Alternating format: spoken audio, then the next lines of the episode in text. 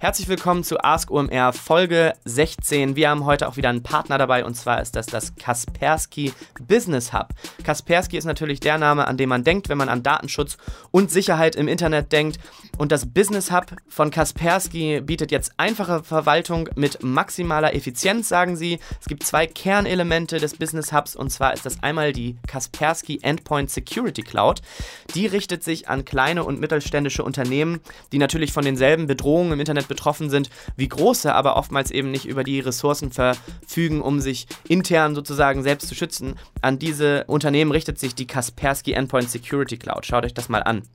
Außerdem gibt es die Kaspersky Security for Microsoft Office 365. Das ist also ein Next Generation E-Mail-Schutz, der erkennt Spam und blockiert diesen und schädliche E-Mails. Ihr habt ähm, eine total gute Kontrolle über eure E-Mails. Es ist also ein sehr moderner Schutz vor Phishing und Malware und alles, was so an Bedrohungen im E-Mail-Bereich unterwegs ist. Die Kaspersky Security for Microsoft Office 365 Ihr könnt euch selbst überzeugen und das Ganze einmal testen auf cloud.kaspersky.com. Da könnt ihr 30 Tage lang das neue Kaspersky Business Hub einfach mal testen und wenn euch das überzeugt hat, dann könnt ihr mit dem Gutscheincode OMR 100 Euro oder 130 Franken sparen auf die Kaspersky Endpoint Security Cloud und die Kaspersky Security for Microsoft Office 365. cloud.kaspersky.com.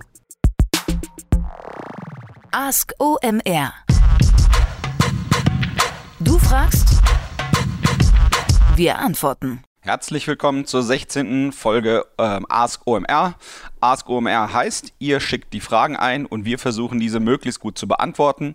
Insofern fühlt euch direkt vom Start weg aufgerufen, Fragen einzusenden. Geht über WhatsApp, E-Mail, Slack, was auch immer ihr gerade hip findet, her damit. Beim Beantworten der Fragen helfen mir, André Alper, äh, am liebsten der Erik Siegmann aus Hamburg und der Kai Rieke aus Berlin. Denen einen großen Dank und los geht's mit der ersten Frage. Jens fragt, glaubst du, dass Facebook durch den Datenskandal in Deutschland an Nutzern Reichweite und Bedeutung verlieren wird? Ja, die Frage kann natürlich nicht ungestellt bleiben angesichts dessen, was alles da an Tohu Wabohu, ähm, an äh, Nachrichtenberichterstattung drüber kam. Über Skandale berichtet die Presse natürlich immer äh, lieber als über total schöne Sachen. Ähm, insofern werden in meinen Augen negative Dinge nicht selten zusätzlich aufgeputscht. Ähm, da gab's, also ich meine, da hat ja quasi jeder berichtet, ja, über Modezeitschriften, da packe ich euch mal einen Link rein, wo, über so einen ganz dramatischen Artikel, wie es mit Mark Zuckerberg und Facebook abwärts geht, ähm, aber äh, auch vernünftige Sachen, wie zum Beispiel auf omr.com gab es einen sehr guten Artikel zum Thema äh, Facebook und ähm, dieses äh, Datenthema. Ähm, was ich spannend finde in dem Kontext, ich würde mal sozusagen, ja, also ich, ich wäre eher weniger besorgt, dass es sozusagen der, der Plattform dieses Ding langfristig schadet. Ich glaube, die Plattformen haben alle dadurch gelernt. Ich packe euch auf jeden Fall zwei Links in die Show Notes, die ich super spannend finde. Ähm, der eine ist, wo man seine eigenen Facebook-Daten komplett runterladen kann und der andere ist, wo man seine kompletten Google-Daten komplett runterladen kann. Denn immer, wenn man sich äh, fragt, ähm, ähm, äh, was ist dort, muss man sich das eigentlich mal anschauen. Ähm, ich habe mal selber den Test gemacht. Bei mir kommen, wenn ich meine Facebook-Daten runterlade, ungefähr 430 Megabyte rüber und meine Google-Daten sind ungefähr 3 Gigabyte. Ähm, ich finde das total spannend, sich diese Sachen runterzuladen und anzugucken, was haben die eigentlich so über mich.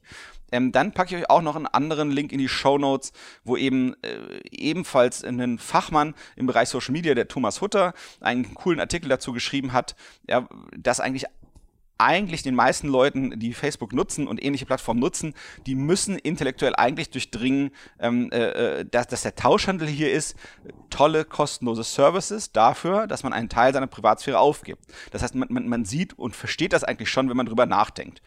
Und ähm, der letzte Link, den ich euch in die Show Notes reinpacke, damit ihr euch selber einfach nochmal breiter euer Bild machen könnt, ist ein Financial Times Artikel, wo gerade eben die aktuellen Quartalsergebnisse von Facebook deutlich gezeigt haben, da hat sich ja nichts getan, zumindest nichts, was ökonomisch äh, durchschlägt. Da hat sich vielleicht in Image wieder eine Delle ergeben, aber in meinen Augen sicherlich waren da äh, also letztendlich ist die Frage, ist Datenskandal das richtige Wort oder haben die Leute eigentlich schon freiwillig das alles eingegeben und erlaubt anzuschauen, was da war? Und ich glaube halt, es gibt deutlich zu wenig Bildung ähm, mit dem über, über, über diese Themen, äh, über diese Werkzeuge, die dort genutzt werden, machen sich die Leute zu wenig Gedanken und es gibt zu wenig Bildung dazu. Und man hatte ja, glaube ich, im, im 2017 gab es eine große ähm, Werbekampagne äh, mit Out-of-Home-Media von Facebook selbst und ich, wahrscheinlich auch noch anderen Sachen, also sprich Postern quer durch die Städte. Ähm, und man sieht ja auch immer wieder in der Facebook-App ähm, und auch in der äh, Web-App, ähm, dass da eigentlich immer wieder Sachen eingeblendet werden im Stream, wo eben darauf hingewiesen wird, dass man seine Datenschutzeinstellungen äh, einstellen, also quasi revidieren, also äh, überprüfen kann und, und wie man die alles eintunen kann. Das heißt, ich glaube, äh, Facebook hat da erstmal versucht, ein möglichst geiles Werkzeug hinzusetzen äh, und eben innovativ zu sein und ich glaube immer, wenn etwas neu ist und super schnell wächst ähm, und immer noch in, in, in, hoher Geschwindigkeit, weil das hat der, äh, Facebook hat ja immer noch eine relativ kurze, ähm, äh, kurze Firmengeschichte, dann glaube ich, kann man halt immer nicht jeden Winkel der Zweckentfremdung äh, der Werkzeuge, die man dort aufgebaut hat, halt von Anfang an sehen. Äh, ich glaube, was halt schon Sinn macht, ist, ist, ist gegen diese Missbrauch stärker zu bekämpfen und, und, und auch vor allem deutlicher zu kommunizieren. Und ich glaube, da hat Facebook gelernt, also dass man eben früher äh, aktiver dort kommuniziert und eben äh, mehr sich dagegen lehnt. Ähm, das war vielleicht bei dem Unternehmen noch nicht perfekt, ähm, aber ich glaube, das ist deutlich besser geworden.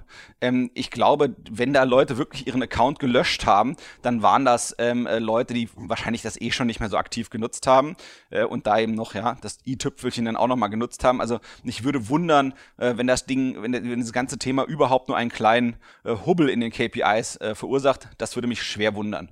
Ansonsten mein, mein Gedanke dazu noch mal wäre, euch äh, vielleicht zu erzählen, wie ich Facebook nutze.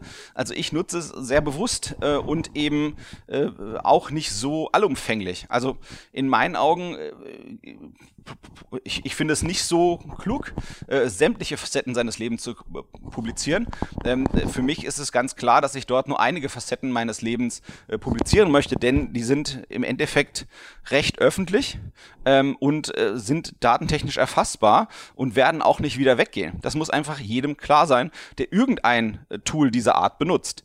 Das heißt, man muss es eben umsichtig benutzen äh, und sich bewusst sein der Dinge, die dort passieren können.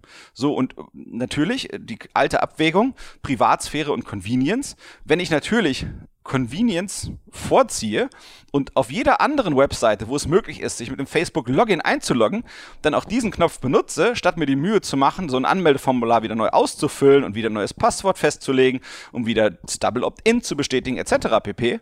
Na gut, dann, dann, dann mache ich halt natürlich, ich, ich, ich, bin bereit, an der Stelle dann eben Privatsphäre und äh, Erfassung meiner Person aufzugeben, dafür, dass ich Convenience habe. Und die Frage ist eben, wie wichtig ist einem Privatsphäre? Und für mehr Privatsphäre muss man mehr arbeiten. Wer weniger Zeit in Anspruch nehmen möchte dafür, der muss sich bewusst sein, dass es immer auf Kosten dessen geht, was er an Datenspuren im Netz ver, äh, hinterlässt. Ähm, insofern ist das Plädoyer äh, zu dem Thema in jedem Fall, es muss äh, für die allgemeine Bevölkerung mehr Bildung geben, was die Effekte vom Handeln online sind, insbesondere auf den großen Plattformen, die viele Leute benutzen. Ähm, und das sollte am besten schon in der Schule losgehen. Moritz fragt, welche Methoden würdest du empfehlen, um ein komplexes Produkt im B2C-Bereich zu erklären?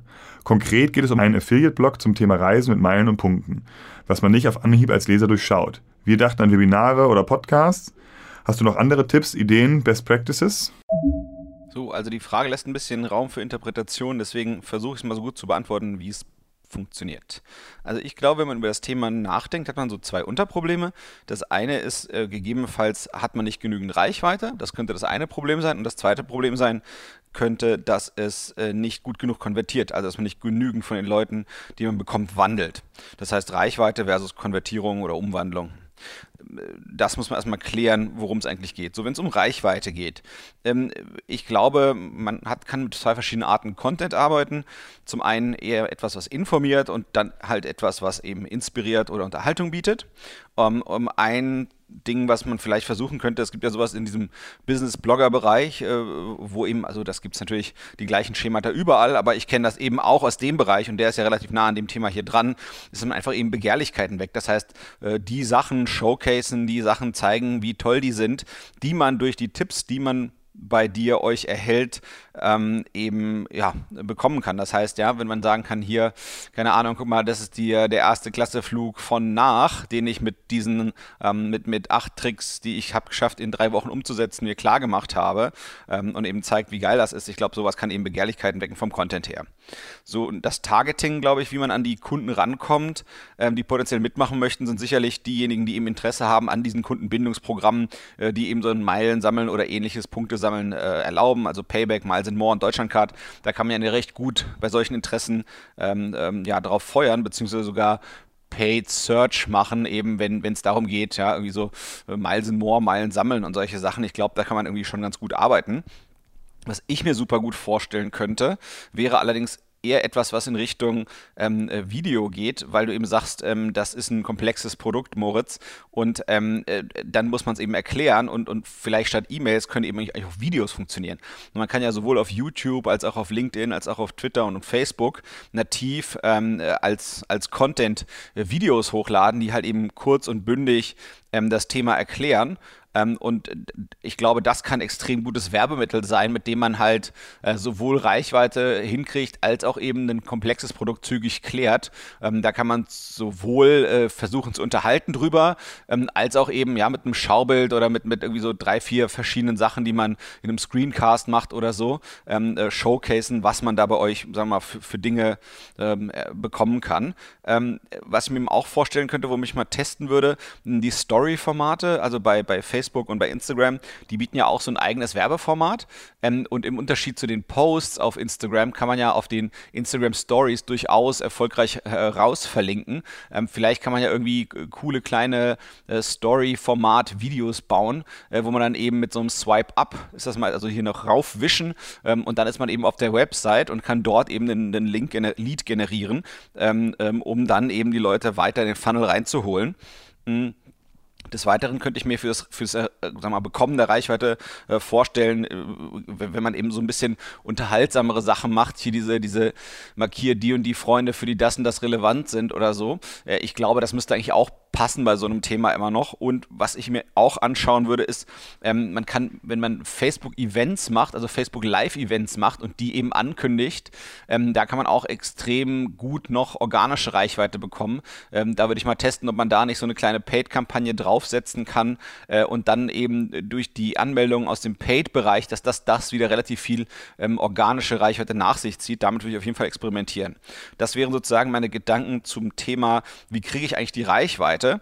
Und dann äh, ist sozusagen der zweite Teil ja, ähm, wie kriege ich eigentlich die Conversions hin? Und das scheint ja bei dir komplizierter zu sein. Das heißt, man muss da relativ viel Inhalt äh, nachlegen. Ähm, ich glaube, äh, ich würde auf jeden Fall darüber nachdenken, eben Paid Retargeting zu machen. Also Retargeting und, und, und als Content, mit dem ich das Retargeting mache, vor allem auch wieder auf Videos gehen. Ähm, ich glaube, das haben die Leute immer noch lieber ähm, als jetzt eben eine E-Mail, die sie vielleicht eben nicht lesen. Ähm, du kannst dir auch überlegen, zum Beispiel, wenn du sagst, du hast eh einen guten Newsletter-Verteiler oder einen E-Mail-Verteiler und ein Teil der Leute konvertiert, dass du die Leute, die nicht konvertieren, dass du mit denen zum Beispiel eine Custom Audience machst und das dann eben quasi nutzt als Retargeting Retargeting mit deinen Erklärbär-Videos. Ähm, und ebenso denke ich, man braucht eben eine gute Landingpage, äh, sicherlich auf der Website, die eben mit Video und oder interaktiven Grafiken funktioniert. Also wenn es halt eben irgendwas gibt, wo du den Leuten was beibringen willst, kann ich mir auch vorstellen, ja, wenn es irgendwelche Entscheidungsbäume entlang zu laufen gibt, ja, wenn man es mit so einer kleinen, ähm, guten animierten Grafik macht, äh, vielleicht macht das auch Sinn, da irgendwie so ein Gamification-Element reinzubringen, keine Ahnung. Ähm, von den und den Leuten, die diesen Trick machen, um Meilen zu sammeln, ähm, äh, ähm, äh, von denen kriegen, keine Ahnung, äh, unter denen verlosen wir äh, nochmal ja, dreimal 1000 Meilen. Ähm, und dann gibt es eben wie so eine Art ja, Aufgabe, die du stellst den Leuten. Dann müssen sie sich eben damit auseinandersetzen, haben die Chance, äh, was zu gewinnen. Kannst sogar einen Mini-Test machen online, ob sie es verstanden haben, was sie machen, dass es eben so eine Art Erfolgskontrolle gibt. Ich glaube, das könnte ich mir eben ganz gut verstehen. Und dann bei den Mails, was ich nochmal testen würde, bei den Leuten, die eben nicht konvertieren, ob da vielleicht ein PDF klappt. Äh, manchmal schauen sich die Leute eben lieber ein schön formatiertes PDF an, äh, was ja dann auch eben ein Präsentationsformat haben kann, als eben eine klassische E-Mail durchzulesen. Äh, Wäre in meinen Augen zumindest mal ein Test wert. So, das sind meine Vorschläge, um mehr Reichweite und mehr Conversions in deinem Bereich hinzukriegen. Ich hoffe, es hilft. Kurze Unterbrechung für podcastumfrage.com. Ihr hört hier alle sehr fleißig Podcast, deswegen wollen wir eure Meinung wissen und wir wollen uns einen Überblick verschaffen über den deutschen Podcast-Markt im Jahr 2018 Und ja, eure Meinung könnt ihr uns jetzt hinterlassen auf podcastumfrage.com. Das dauert keine fünf Minuten. Ähm, und ihr könnt sogar noch einen Amazon-Gutschein im Wert von 50 Euro gewinnen. Also geht auf podcastumfrage.com und helft uns damit wirklich sehr. Vielen Dank. Die nächste Frage ist von Nils und er fragt, warum bietet Google mir einen Vokabeltrainer an, wenn ich nach der Übersetzung eines Wortes suche? Was verspricht sich Google davon? Ähm, ich muss gestehen, dass ich hier nicht ganz sicher bin, äh, was mit der Frage gemeint ist. Ich hatte Mühe, äh, sozusagen das, was hier beschrieben wird, ähm, zu reproduzieren. Ähm, ich habe ähm, äh, viele Suchen durchprobiert und, und nirgendwo etwas gefunden in der Art. Ich habe auch versucht zu gucken, ob ich Berichte in, in, in sagen wir mal, klassischen Publikationen darüber finde. Ich habe sogar im Android App Store gesucht, ob es dort nicht von Google einen Übersetzungs-, äh, Entschuldigung, Vokabeltrainer gibt. Den habe ich auch nicht gefunden. Ähm, ich habe im Google, in der Google Translate App Apps sogar geguckt, ob es da drin vielleicht was gibt. Und da habe ich einen Bericht von 2013 gefunden, dass es wohl mal sowas gab, äh, wo man so ein Vokabelheft innerhalb der Google Translate App anlegen konnte. Aber ich hatte sozusagen Mühe, sozusagen den, den, den Fall zu sehen und zu entdecken. Nichtsdestotrotz wollte ich einfach mal ähm, versuchen, darüber zu sprechen, warum sowas Sinn machen könnte. Hm, also ich, ich glaube natürlich, äh, im Großen geht es den, den, den, den, den vier großen Unternehmen oder GAFA, wie man so schön sagt, Google, Amazon, Facebook und Apple, sicherlich darum, einen größeren Teil unserer Zeit einzunehmen. Das heißt, ähm, die wollen eben in vielen Verticals Erfahrung haben, die wollen insbesondere Produkte bringen, die für sehr viele Leute relevant sind ähm, und, und wollen eben auch auf deinem Device, auf deinem mobilen Device möglichst viel von dem Platz, ähm, den es da gibt, also quasi diesem, ja, wenn man, wenn man äh, den, den Platz auf dem Screen, da möchten die natürlich möglichst viel von äh, einnehmen und wenn sie eben viele gute äh, Verticals, Produkte, Dienste anbieten, dann ist eben die Wahrscheinlichkeit groß, dass es klappt. Ähm, was vielleicht spannend ist im Unterschied zum Kernprodukt für zum Google jetzt ein Vokabeltrainer im Unterschied zu einer Suche ähm, ist natürlich, dass du die Suche nur in so einem Pull-Modus benutzt und so ein Vokabeltrainer, der kann ja durchaus, wenn er erstmal als App ähm, bei dir installiert ist, durchaus auch mal pushen und sagen, hier, du hast schon lange keine Worte mehr geübt oder dir eine Push-Nachricht irgendwie in, ins Telefon drücken, wo du sagst, hier, erinnerst du dich noch an das und das, komm, ich will dich gerade das Wort abfragen, so, der kann dich eben in so einem anderen Modus ansprechen. Das ist natürlich auch eine Bereicherung ähm, aus Perspektive von Google, dass es dich da eben in in unterschiedlichen Situationen auch mal aktiv ansprechen kann, wo man sonst gewohnt ist, da eigentlich eben nur passiv ähm, gepulst zu werden. Ähm, ansonsten sind Vokabeltrainer an sich in meinen Augen gar nicht so einfach monetarisierbar. Ähm, das, was man dort machen könnte, weil ich immer versuchen will eigentlich, also ich für meinen Geschmack will immer so ein bisschen versuchen zu durchdringen, was macht eigentlich da für, für einen Sinn und für einen Zweck was man versuchen könnte, ne, in so einem Umfeld dann irgendwie Ads zu schalten für Sprachschulen oder Fernstudium für Sprach- oder Sprachreisen, ähm, je nachdem, ob man signalisiert, dass man solvent ist und vielleicht ja irgendwie so eher Business English lernen will oder ob man irgendwie durch die Suchen, die man macht und äh, dann quasi der Werbetreibende weiß, okay, da geht es eher um Schüler und da ich mal irgendwie Schüleraustausch nach England ähm, oder etwas in der Art. Also in so einem Kontext könnte ich mir eben vorstellen, dass das Sinn macht, so etwas zu tun, ähm, auch wenn ich, wie gesagt, den Case nicht ganz äh, rekonstruieren konnte. Ich hoffe, das hilft ja noch weiter.